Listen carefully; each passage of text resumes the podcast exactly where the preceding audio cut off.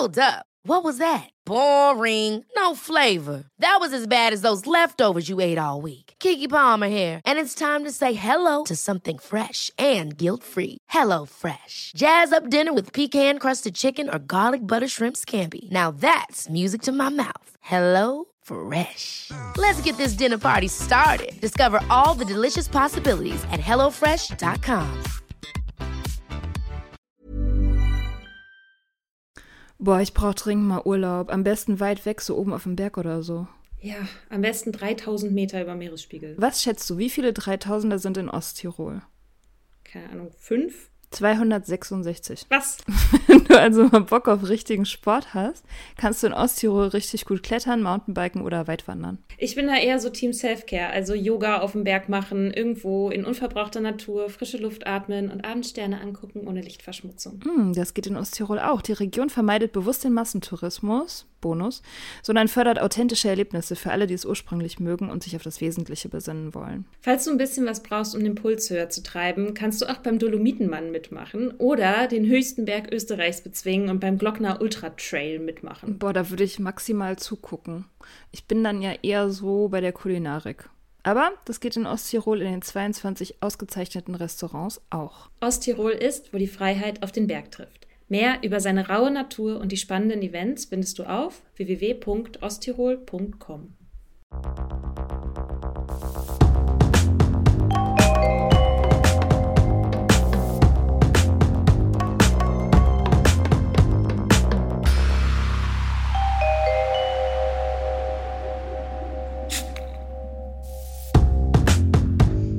Tee trinken? Oh, nee, also das, das hätte ich nie verstanden. Ich meine, ja, ich trinke auch viel Tee und so, aber morgens ohne Kaffee, ich glaube, ich weiß nicht, das würde ich, glaube ich, ewig vermissen, wenn ich damit aufhören müsste. Muss man ja aber, glaube ich, auch nicht, oder? Ich habe immer mal wieder gehört, Leute, dass es Leuten so voll gut geht, wenn sie Mhm. aufhören mit Kaffee ja, ist trinken. mir egal. Ja, mir, ta mir tatsächlich auch. Sollen sie ja machen. Ich habe immer das Gefühl, das wird immer im Rahmen von so anderen allgemeinen Gesundheitsdetox-Projekten gemacht. Also wenn jemand sober wird oder wenn jemand aufhört zu rauchen oder wenn jemand irgendwie halt ansonsten sein Leben so besser macht, sozusagen, dann kommt auch der Kaffee. Weil das dann irgendwie nochmal so ein neuer Schub ist oder so. Mhm. Ich, ich weiß nicht. Intervallfasten. Ja, Ja, ja. ja, Kohlenhydrate fasten. ja. Es ist ja, ich mag den Spruch so gerne, you are grown up when there is nothing left to quit.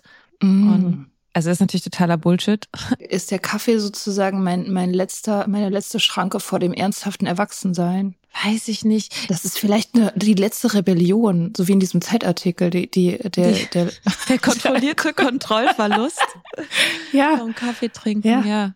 Aha. Ja, ich meine, das, die Sache ist ja, was ist, wenn man mit allem aufgehört hat und es geht einem trotzdem noch scheiße. Man ist Ja. trotzdem noch müde, hat Rückenschmerzen und schlechte Gedanken. Tja, dann hilft nur, ich weiß nicht, Religion, Psychopharmaka, I don't know. Kombination aus beidem. Da habe ich letztens drüber nachgedacht. Es gibt ja diesen Spruch, irgendein Laster muss man ja haben. Das ist ja sowas, was Leute immer Ein sagen. sehr die- weiser Spruch. die, die irgendwie zu viel trinken oder die zu viel rauchen. Oder so. Und die sagen dann so, ja gut, ne, irgendein Laster muss man ja haben. Ich denke so, hä? Warum? Also natürlich, man kann ein Laster haben, ja, sagt ja überhaupt nichts dagegen.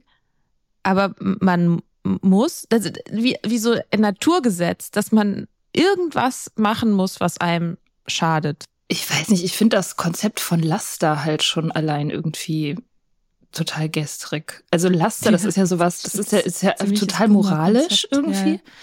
Ähm, Ja. So, äh, und das bezieht sich dann immer auf Sachen, die eigentlich überhaupt nicht moralisiert werden müssen, wie zum Beispiel halt Drogen oder so. Es ist so ein christliches Ding irgendwie. Hm. Also, was ist ein Ja, das ist Laster? das gleiche so wie Guilty Pleasure, ne? Mach doch einfach Ja. Pleasure. Voll. Oder halt, wenn nicht mehr Pleasure, dann guck, ob du Quit. damit aufhören kannst.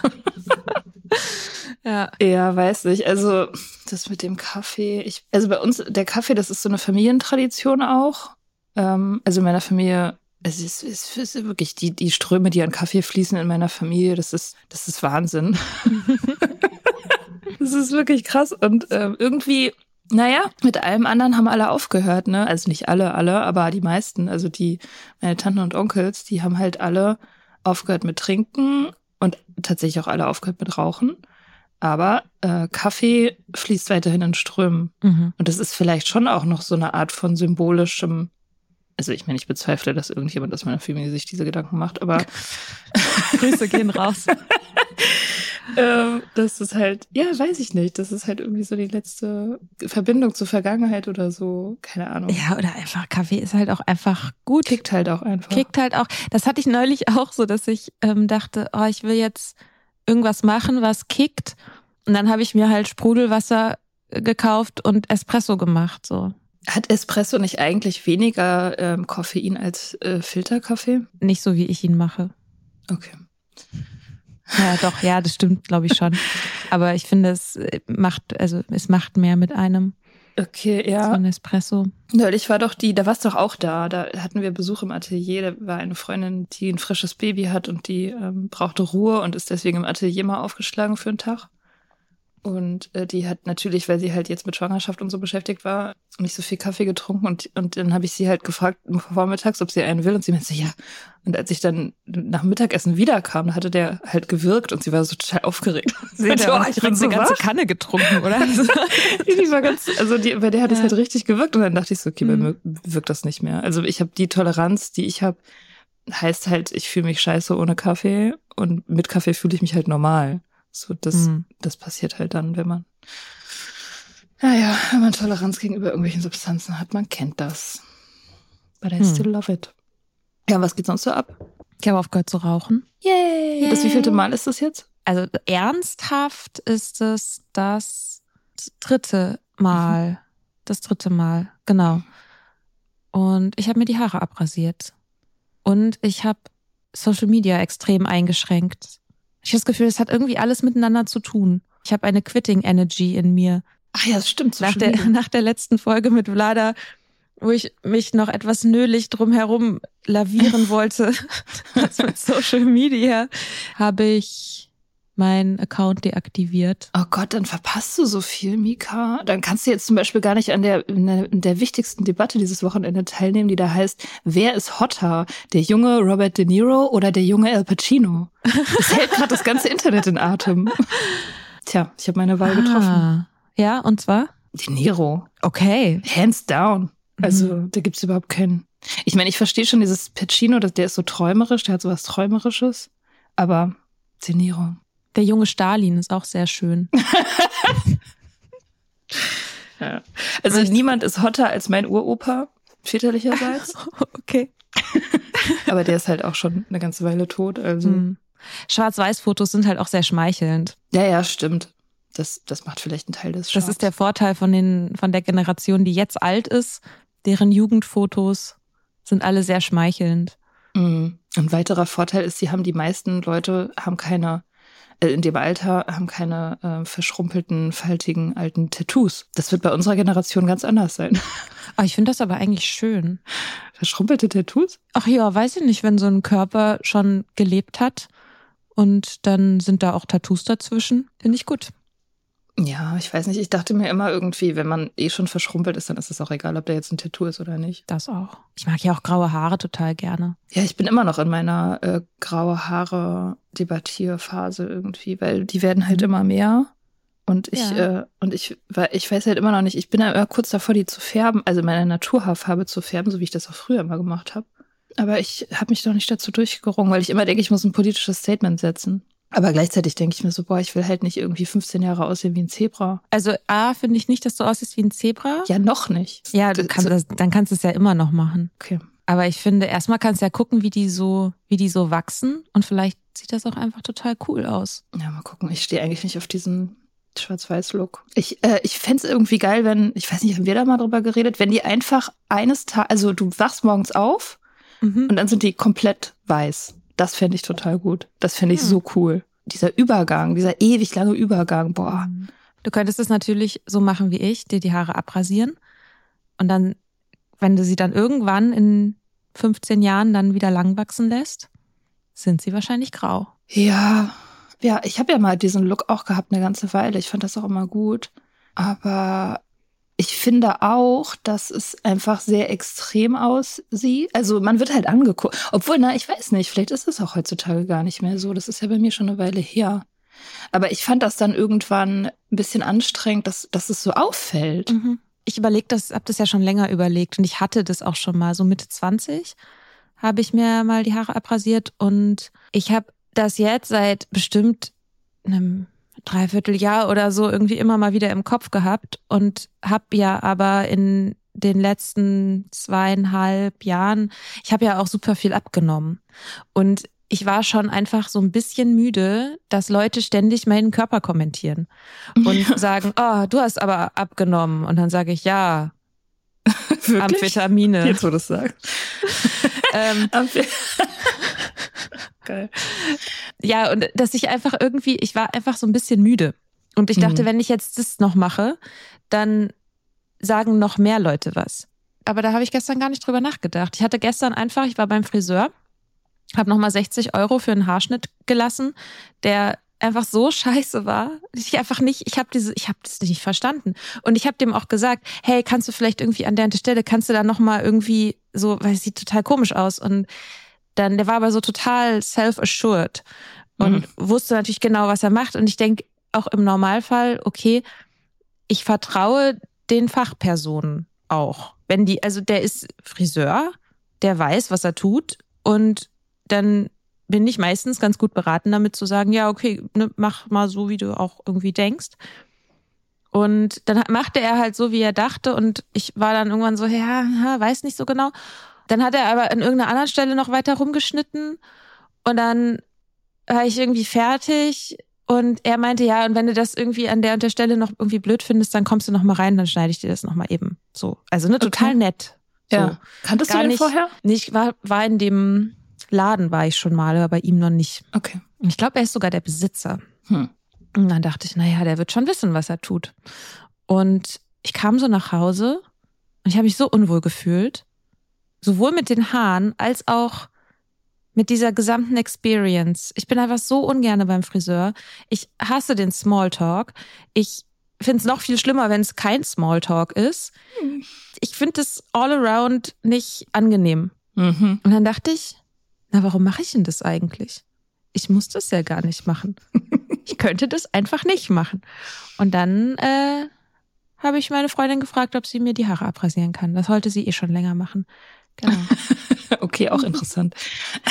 ja, die hat, die hat da irgendwie Spaß dran. Und es fühlt sich so an, als ob ich eine Verkleidung abgelegt hätte. Und das ist hm. total strange. Ja. Fühlt sich aber gut an. Ja, es ist ja schon auch sehr ähm, puristisch, so kurze Haare. Es ist halt einfach sehr, das, es lenkt halt wirklich gar nichts mehr ab von, vom Gesicht einfach, ne? Wenn man dann auch noch schwarze Klamotten anhat oder weiße. Es ist halt so ein, ja, die totale Klarheit, so, was, mhm. was den Look betrifft. Das fand ich auch immer damals gut.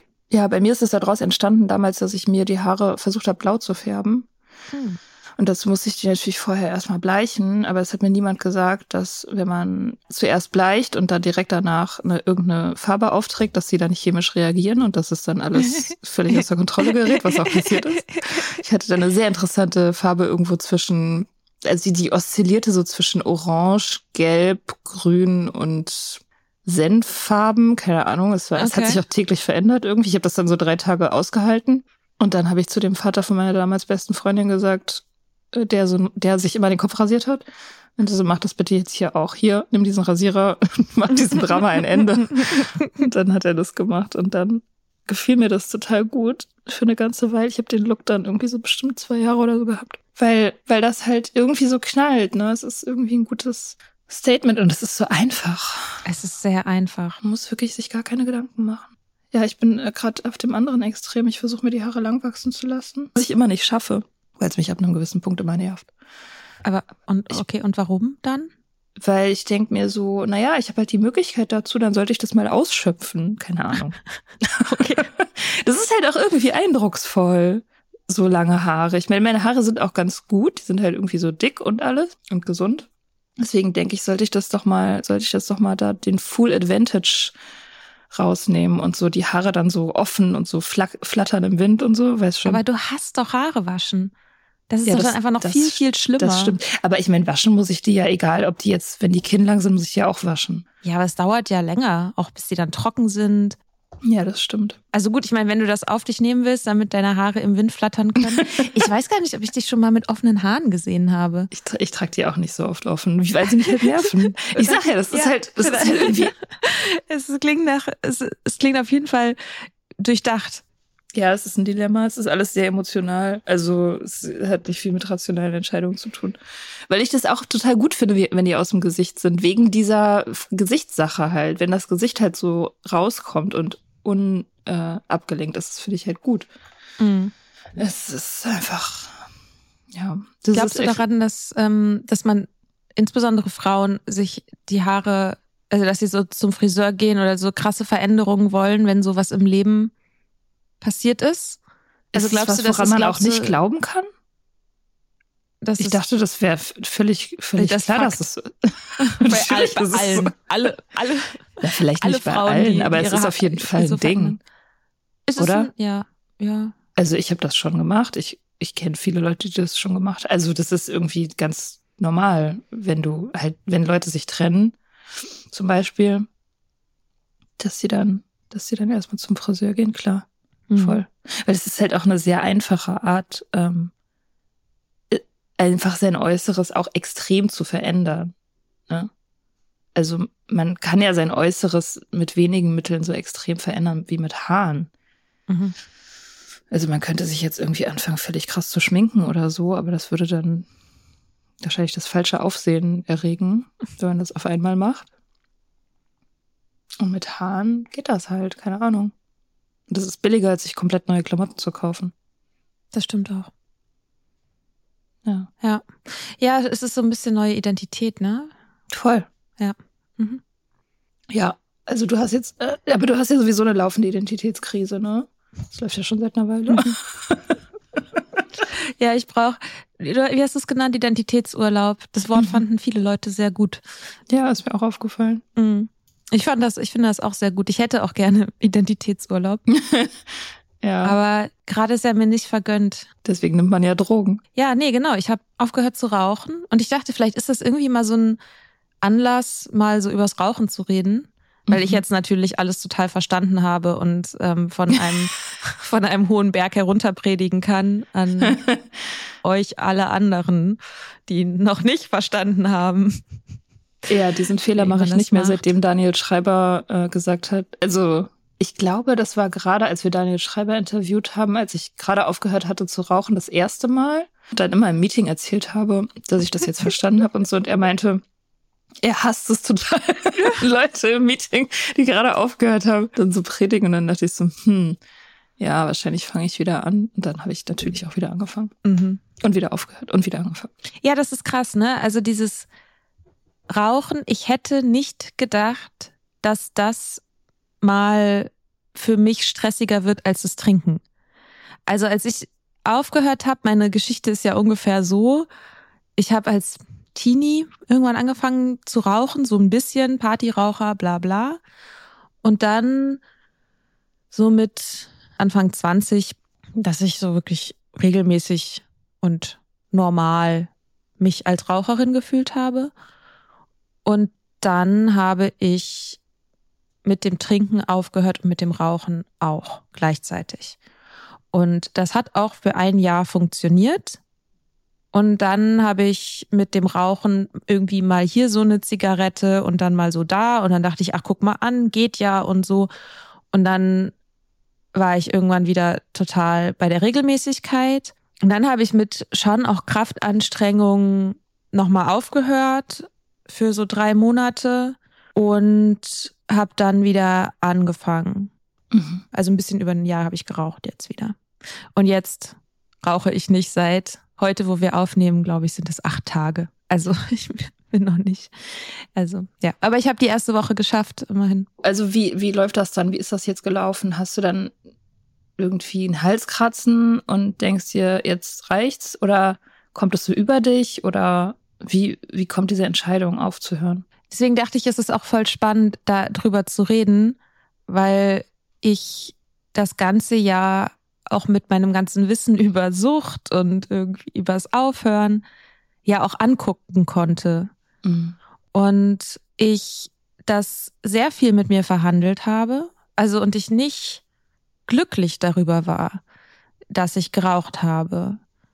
Und das gleichzeitig natürlich aber die ganze Zeit wollte. Irgendwas in mir wollte das, ja. Also, mhm.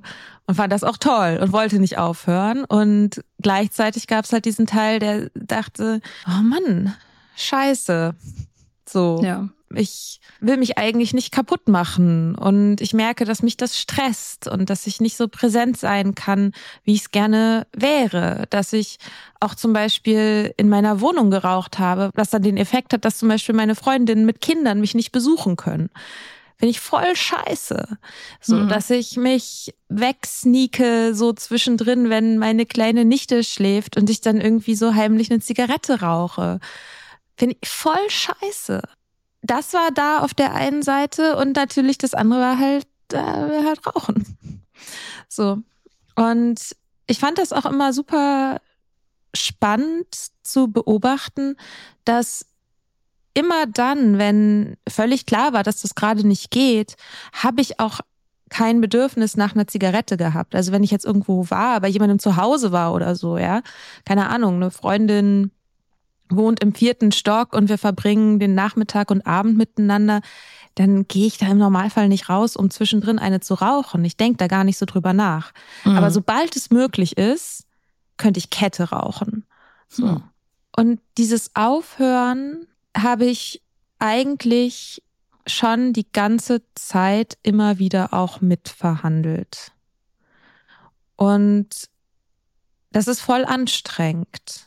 Also, und ich habe jetzt in den letzten Wochen, ja, keine Ahnung, ich habe mir nochmal Alan Carr reingezogen. Hat jetzt nicht so plötzlich irgendwas gebracht. Ich habe mir irgend so ein anderes Nichtraucherbuch, kann ich auch in den Show Notes verlinken, was ich mir da angehört habe. Irgendwie How to Stop Smoking and How to Stay Stopped oder so. Mhm. So ein bisschen unterschiedliche Ansätze. Mhm. Hat jetzt auch nicht irgendwie von heute auf morgen was gebracht. Und dachte dann aber halt, okay, ich mache halt das, was ich gelernt habe, was halt irgendwie immer, irgendwann zumindest funktioniert, ist einfach mir weiter die Wahrheit darüber zu sagen. Also mich da sozusagen nicht draus zu entlassen, diesen Selbstbetrug immer wieder mir vor Augen zu führen. Also das klappt natürlich nicht permanent, aber immer wieder irgendwie sich zu sagen, okay, ist es das, was du willst? Nee, ist es nicht, du machst es trotzdem ja, okay, ist, ist so, aber du willst es eigentlich nicht. Also es ist mir zumindest auch nicht als was zu verkaufen, was ich, was eine Entscheidung ist oder so. Ja, ich weiß nicht, also kann man ja auch irgendwie nicht, ne? Also wenn man ein bisschen was über Sucht weiß, selbst wenn man nur Fragmente weiß über Sucht, dann weiß man halt zu sagen irgendwie, äh, ich rauche, weil ich total gerne rauche, ist halt Quatsch. Also das ist ja so das Erste, was man checkt und dann bleibt halt nur diese Suchtkomponente übrig und dann ist die Suchtkomponente halt irgendwie krass genug. Aber ja, mhm. es ist halt für ganz viele Leute ist es irgendwie die, also man, man sagt ja auch, oder ich habe mal irgendwo gelesen, dass ähm, vom Nikotin runterzukommen ähnlich schwierig und ähnlich, also auch eine ähnliche Erfolgsquote hat, wie aufzuhören mit Heroin. Mhm. Was krass ist. Und aber wenn man sich so umguckt, dann glaubt man das total. Weil die meisten Leute auch so im, im Meeting ist das natürlich auch immer wieder Thema, weil die meisten mhm. Leute, die trinken, rauchen auch und ja. die meisten Leute, die aufhören mit trinken, rauchen auch erstmal weiter. Und aber dann, weil die Leute halt sich so mit Sucht beschäftigen, kommt das natürlich dann früher oder später auch aufs, auf die To-Do-Liste sozusagen und dann sieht man halt, wie krass die Leute strugglen und immer wieder zurückgehen. Und die Rückfallquote von Nikotin ist so, so groß, das ist krass. Mhm. Ich glaube auch, das liegt ein bisschen daran, dass es eben nicht erstmal so, also es hat keine unmittelbaren Konsequenzen, ja. wenn man einen Rückfall hat. Das ist halt das Ding. Das ist nämlich auch so ein Gedanke, dass wenn ich trinken würde, sagen wir, ich bin in einer, ich bin total gestresst und in einer richtigen Scheißsituation und bin so frustriert. Und ich kann mir sagen, jetzt zu trinken würde diese Situation so viel schlimmer machen. Mhm. So, also ich trinken würde sozusagen dieses, die, diese kleine Shitshow einfach äh, mal 3000 potenzieren. Und so eine Zigarette nicht, dass sie viel hilft oder überhaupt hilft, aber sie wirkt an sich für sich genommen nicht so zerstörerisch. Mhm. Das war auch das, was beim letzten Mal, als ich wieder angefangen habe, passiert ist. Also ich konnte das, habe ich glaube ich auch schon mal gesagt, so ich konnte das von weitem sehen, dass das irgendwie eine Möglichkeit ist. Ich habe jemanden gedatet, der raucht, war sehr gestresst äh, über einen längeren Zeitraum, in einer Situation, in der ich mich nicht wohlgefühlt habe, soziale Situation sowieso schwierig, musste ich irgendwie gerade lernen überhaupt so nach Corona ohne Alkohol und war dann plötzlich gab's wieder Partys und Kneipen und ich stand dann da immer so mit meinem Glas Wasser und also ich irgendwas, ich weiß, also ich habe mich nicht wohlgefühlt in meiner Haut einfach und ich wollte was haben, womit ich weg kann. Hab mir auch gesagt, so dass wenn irgendwas bricht, wenn irgendwas brechen darf, dann darf das Rauchen brechen, bevor das Trinken bricht. Mm, voll. So. Und das sehe ich auch weiterhin so. Genau, aber so, ich habe das sozusagen gesehen und dann gab es halt irgendwie so einen Moment, ja, wo ich mich ähm, sozial isoliert gefühlt habe und der einzige, mit dem ich da was anfangen konnte, war auch ein Raucher. Und dann habe ich halt gefragt, hey, kann ich mir eine Zigarette von dir drehen? Mm. Und hast du Lust, eben eine rauchen zu gehen? Und dann dachte ich, na komm, die eine. So, und ich wusste aber natürlich in dem Moment schon, ja, das wird, das, ja, wird nichts. Und dann hat es so eine Woche oder so gedauert. Und dann war ich wieder komplett im normalen, wenn nicht sogar mehr, Konsum. Naja, ich habe das ja auch zweimal gemacht. Zweimal? Nee, ist nie so lange. Ich glaube, das waren beides jeweils fünf oder sechs Wochen. Und einmal war der Auslöser, warum ich zurückgegangen bin, die Trennung von meinem Ex. Und das zweite Mal gab's wirklich äh, einfach überhaupt keinen Grund. Also das war frappierend und plakativ, wie wenig Gründe es gab, beim zweiten Mal diese Zigarette zu rauchen. Das war wirklich sehr, äh, also es war nichts Soziales, das war, wann war das denn überhaupt? Das war letzten Frühsommer, glaube ich. Da hatte ich irgendwie so ein Halskratzen und dann dachte ich, äh, das ist irgendwie eklig und habe dann auch mit re recht großer Leichtigkeit, wie ich das fand, einfach das Rauchen sein gelassen für eben diese sechs Wochen. Und in der Zwischenzeit waren auch einige soziale Events. Zum Beispiel waren wir zusammen auch mit Daniel auf der Buchpremiere von Eva Bieringers Buch. Und da haben irgendwie alle geraucht. Und das hat mich überhaupt nicht gestört. Obwohl ich dachte vorher, uh, das wird bestimmt irgendwie jetzt schwierig und so.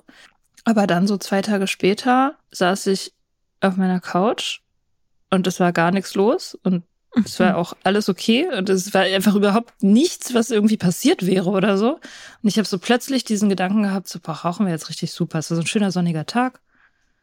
Rauchen wir gut. Und dann habe ich das gemacht, bin ich einfach runtergegangen, habe meine Packung Zigaretten gekauft, habe mich an mein Fenster gesetzt und geraucht. Und dann habe ich gedacht, so, boah, das ist so toll, das Rauchen. Das ist einfach richtig super. Ich werde nie wieder damit aufhören. Ja, irgendwie, du sagst das auch immer so, dass du irgendwie da so ein, äh, auch so ein entspanntes Verhältnis du hast und so.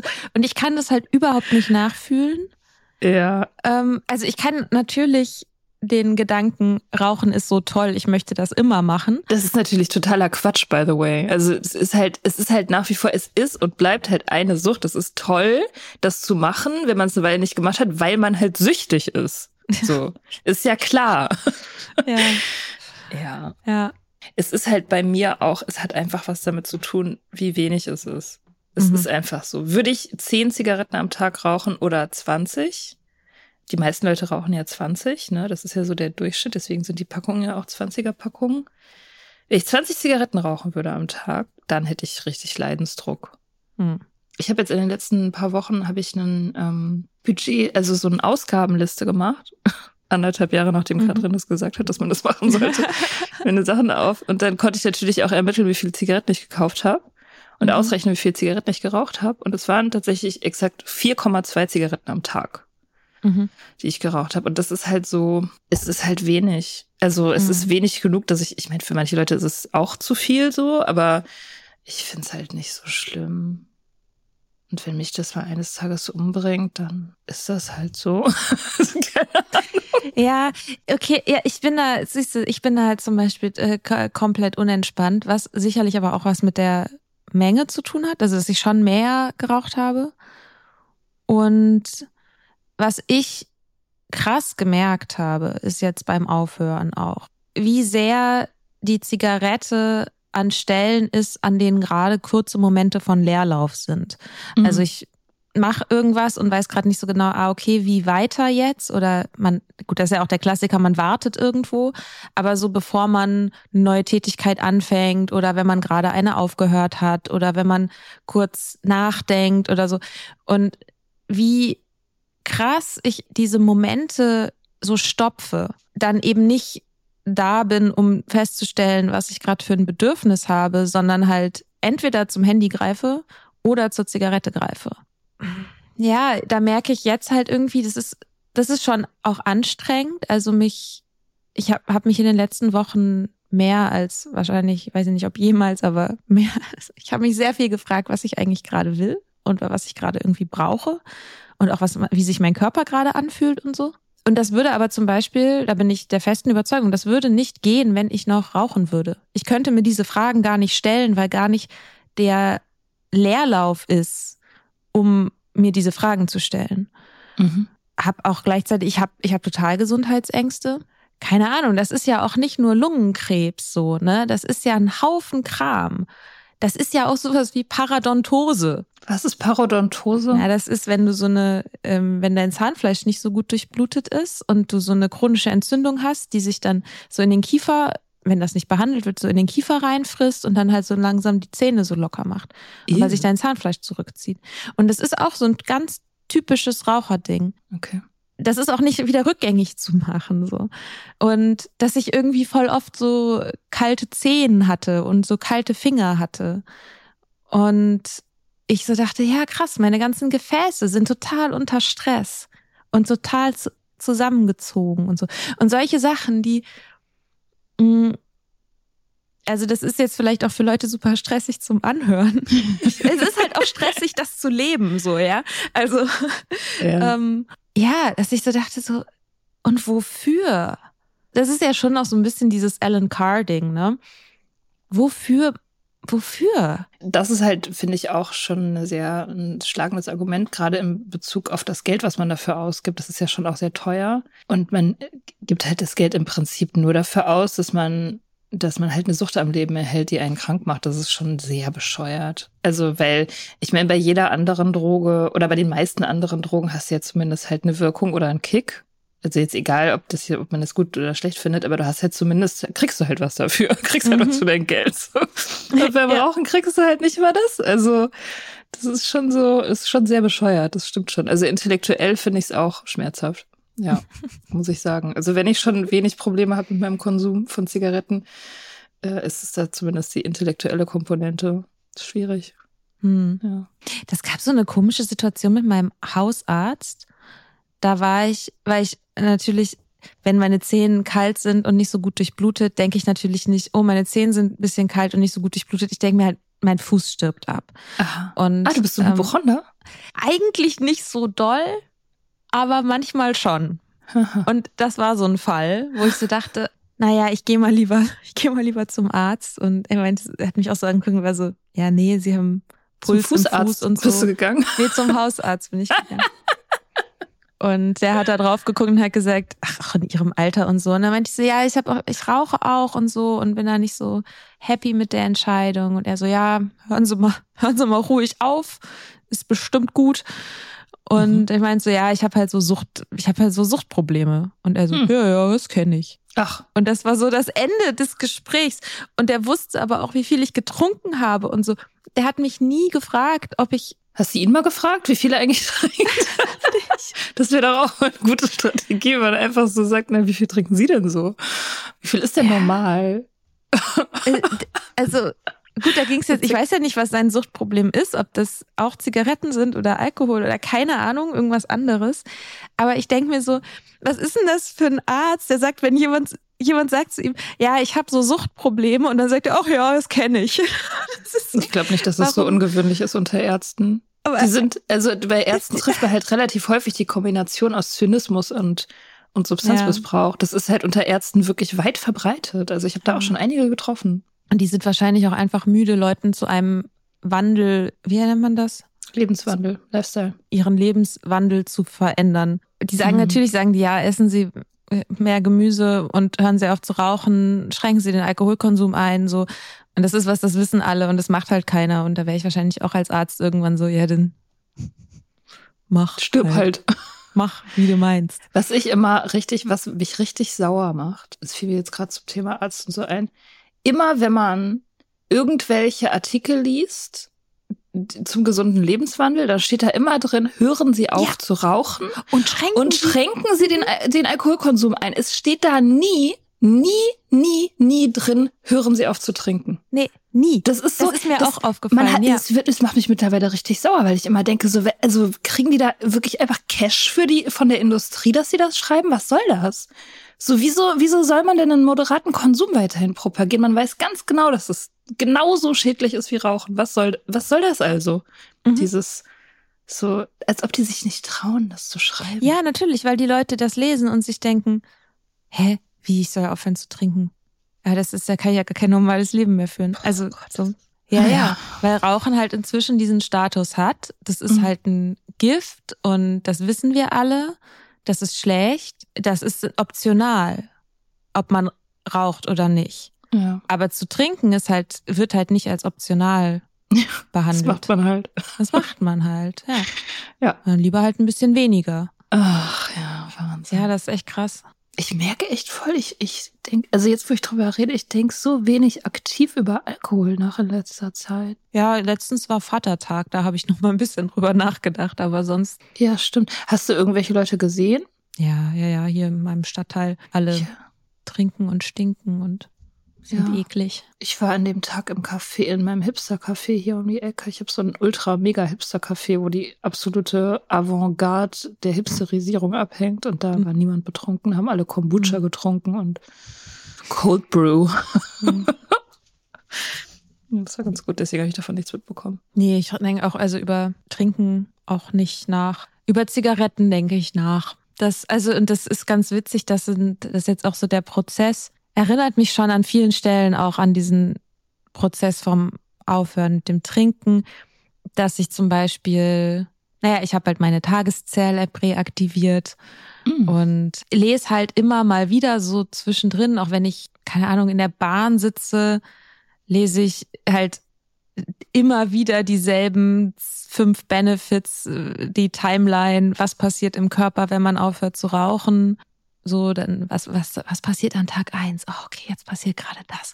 Und dann so, okay, was passiert nach einer Woche? Oh, okay, und worauf kann ich mich noch freuen? Und so. Ich habe so Veilchenbonbons gekauft in so einer schönen Metalldose, Mhm. weil die sehr verwirrend sind für meinen Mund. Die schmecken so Und- seifig irgendwie. Ja, die sind ganz komisch. Also auch nicht unbedingt lecker. Sie sind auch süß und irgendwie jedes Mal denke ich so, hä? Ich verstehe das nicht. Ich verstehe den Geschmack nicht. Aber das macht sie halt zu einem guten Mittel, um ähm, mich oral zu verwirren. und nach der ersten Woche habe ich äh, mir so eine teure Handcreme gekauft, so ungefähr für so einen Preis, wie auch Tabak, Blättchen, Filter sowas kosten würden. Ich habe eine teure Handcreme gekauft und habe die dann immer auch so bei Zugfahrten oder sowas dabei, wenn ich am Bahnhof stehe und dann kann ich mir die Hände eincremen und dann kann ich mich freuen, dass es viel, viel besser riecht als das Rauchen. Ja. Ja, so solche Sachen, Ja, all diese Dinge. all diese Dinge. Fingernägel golden lackieren kann man machen. Das Ja. habe ich, das hab ich mit dem Trinken damals gemacht, um so diesen äh, wertvoll Vibe zu transportieren, Mhm. sodass alles, was diese Finger berühren, sozusagen exquisit sein muss. Ja. Zigaretten Und- gehören da nicht rein. Oder Drinks. Was tatsächlich aber auch hilft, ist, also ich, relativ viel meditiere in, den Letz-, in letzter Zeit. Das ist ja genau dieses Ding mit Alan Carr oder nicht Alan Carr.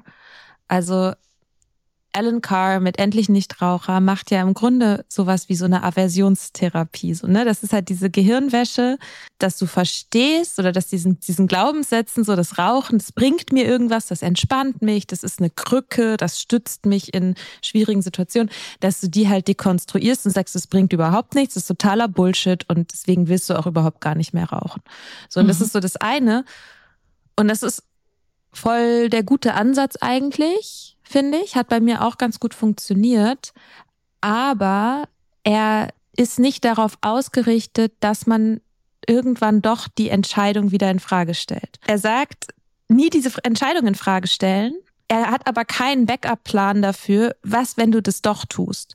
Was, wenn du irgendwann zweifelst? Was, wenn du doch irgendwann ein Craving hast? Was, wenn du in einer Situation bist, wo du nicht weißt, wie du damit umgehen sollst? Also dafür gibt, da gibt er dir nichts für an die Hand. Na, da gehst du halt wieder zurück zum Anfang. Das ist dann halt genau die gleiche Strategie, mit der du auch aufgehört hast. Dekonstruieren, es bringt nichts, es ist Bullshit, da, da, da. Also ich meine, das ist ja letztendlich dann das Einzige, was man. Ja.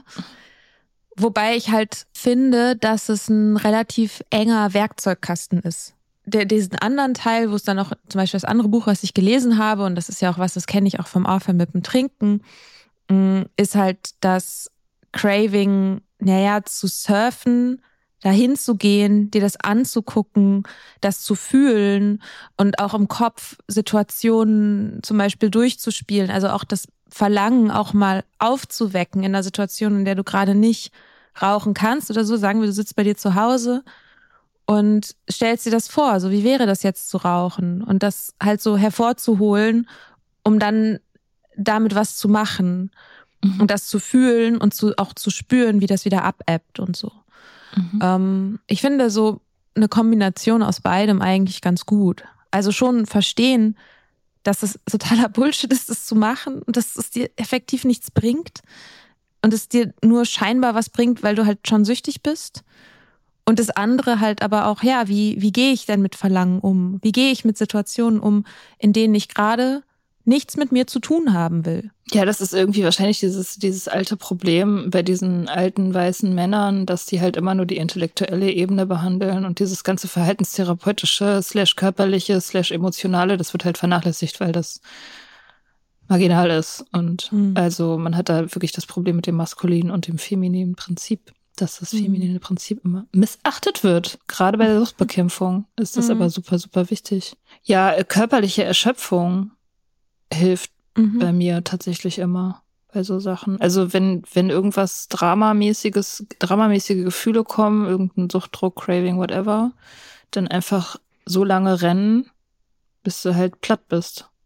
Und dann ähm, ist alles andere auch weg. Das ist tatsächlich ein ziemlich äh, so eine Allzweckwaffe. Mhm. Aber das muss man dann natürlich auch machen. das ja, ist genau. dann häufig das Problem, dass man es einfach nicht macht. Das habe ich schon mal an, in irgendeiner Folge garantiert gesagt, dass so der Gedanke, der für mich immer am schwierigsten ist oder der, vor dem ich vielleicht auch am meisten Angst habe, ist halt der Scheiß drauf.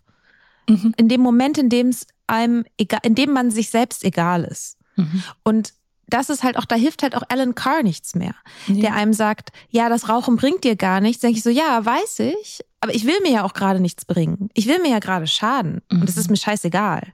Ja. Das sind halt genau diese Momente, ja, wo, wo, wo diese Technik so ein bisschen an, sein, an, an ihre Grenzen stößt. Und da ist, finde ich halt gut, wenn man, wenn man ein Gefühl dafür entwickelt, okay, was passiert auch in meinem Körper in solchen Zuständen. Ich habe ja noch nie mit Vorsatz aufgehört mit Rauchen. Ich habe das immer, es kam immer nur so über mich also irgendwie hatte ich immer das Gefühl, dieses, und auch mit dem Trinken irgendwie auch so ein bisschen. Aber da war es auch anders. Na, mit dem Rauchen war es immer so, ich habe plötzlich dieses Gefühl gehabt, so jetzt, äh, jetzt lasse mhm. ich das.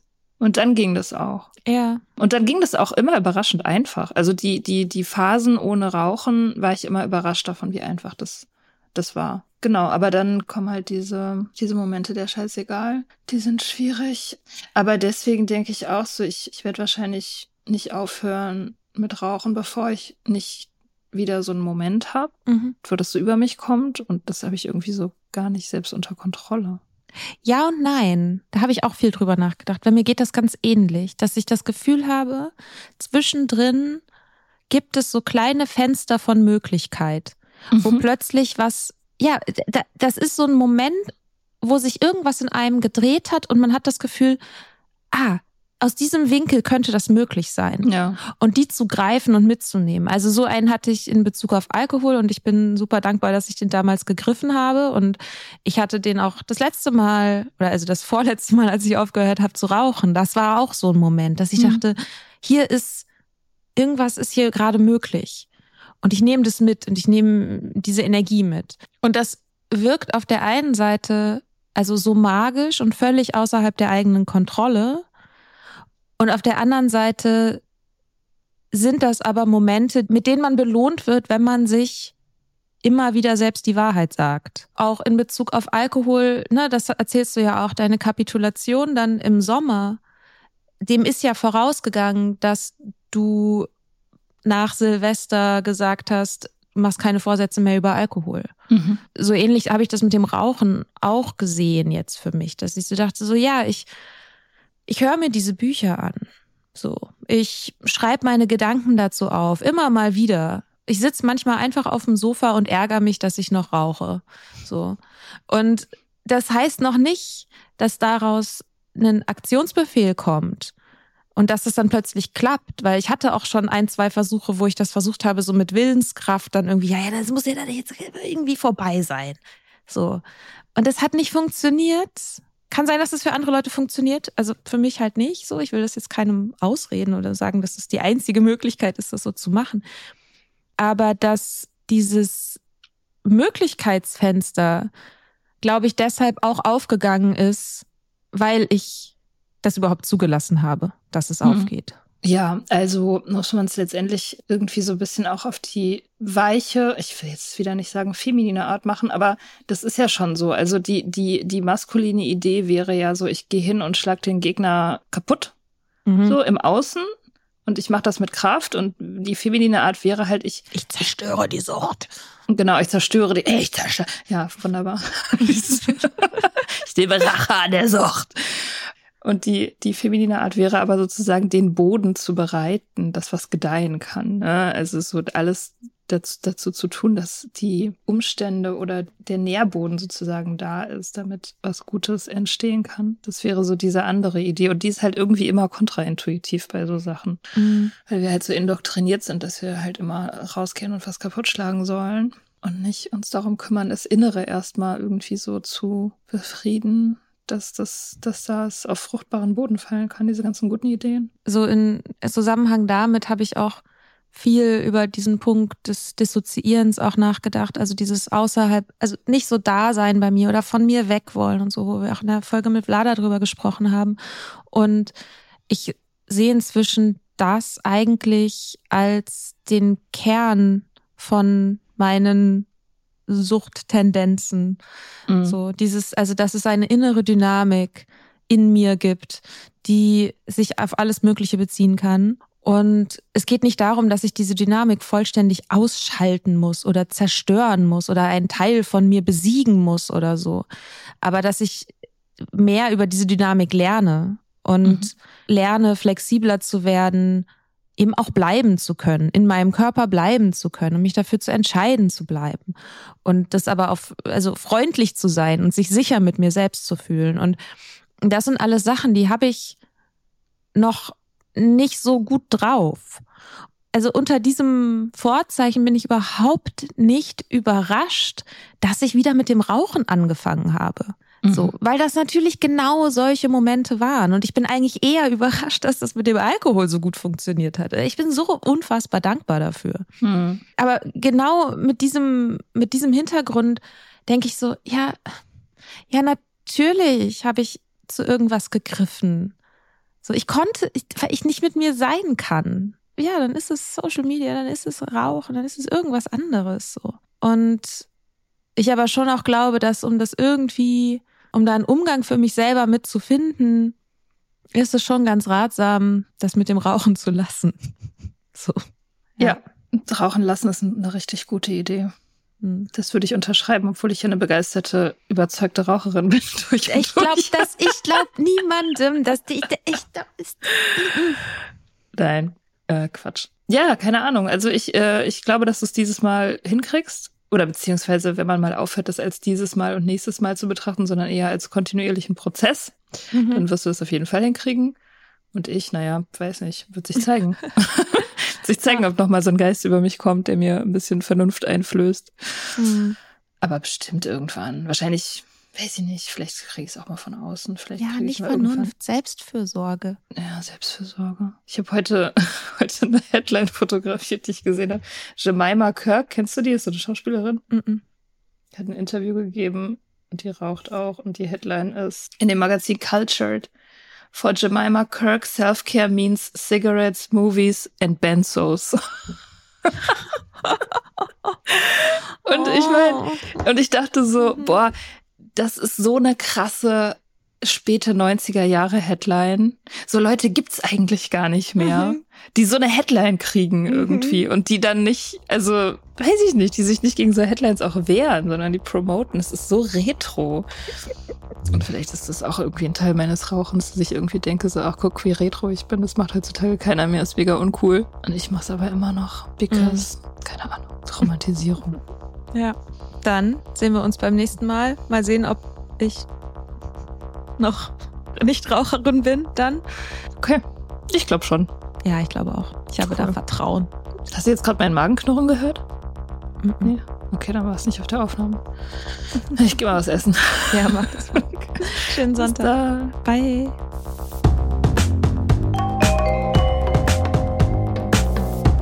Wir hoffen, dir hat diese Folge gefallen. Wenn du mit Soda Club up to date bleiben willst, dann kannst du das auf sodaclub.com. Dort findest du nicht nur alle Podcast-Folgen, sondern auch das Soda Mag, Magazin für Unabhängigkeit. Wenn du Steady-Mitglied wirst, kannst du unsere Arbeit unterstützen und bekommst noch dazu unseren Newsletter voller geiler Bonusinhalte. Schreib uns für Feedback, Fragen und Themenvorschläge. Wir lesen alles. Und wenn du ein Sternchen bei Apple Podcasts und Herzchen bei Instagram gibst, dann lieben wir dich für immer. Bis bald auf sodaclub.com.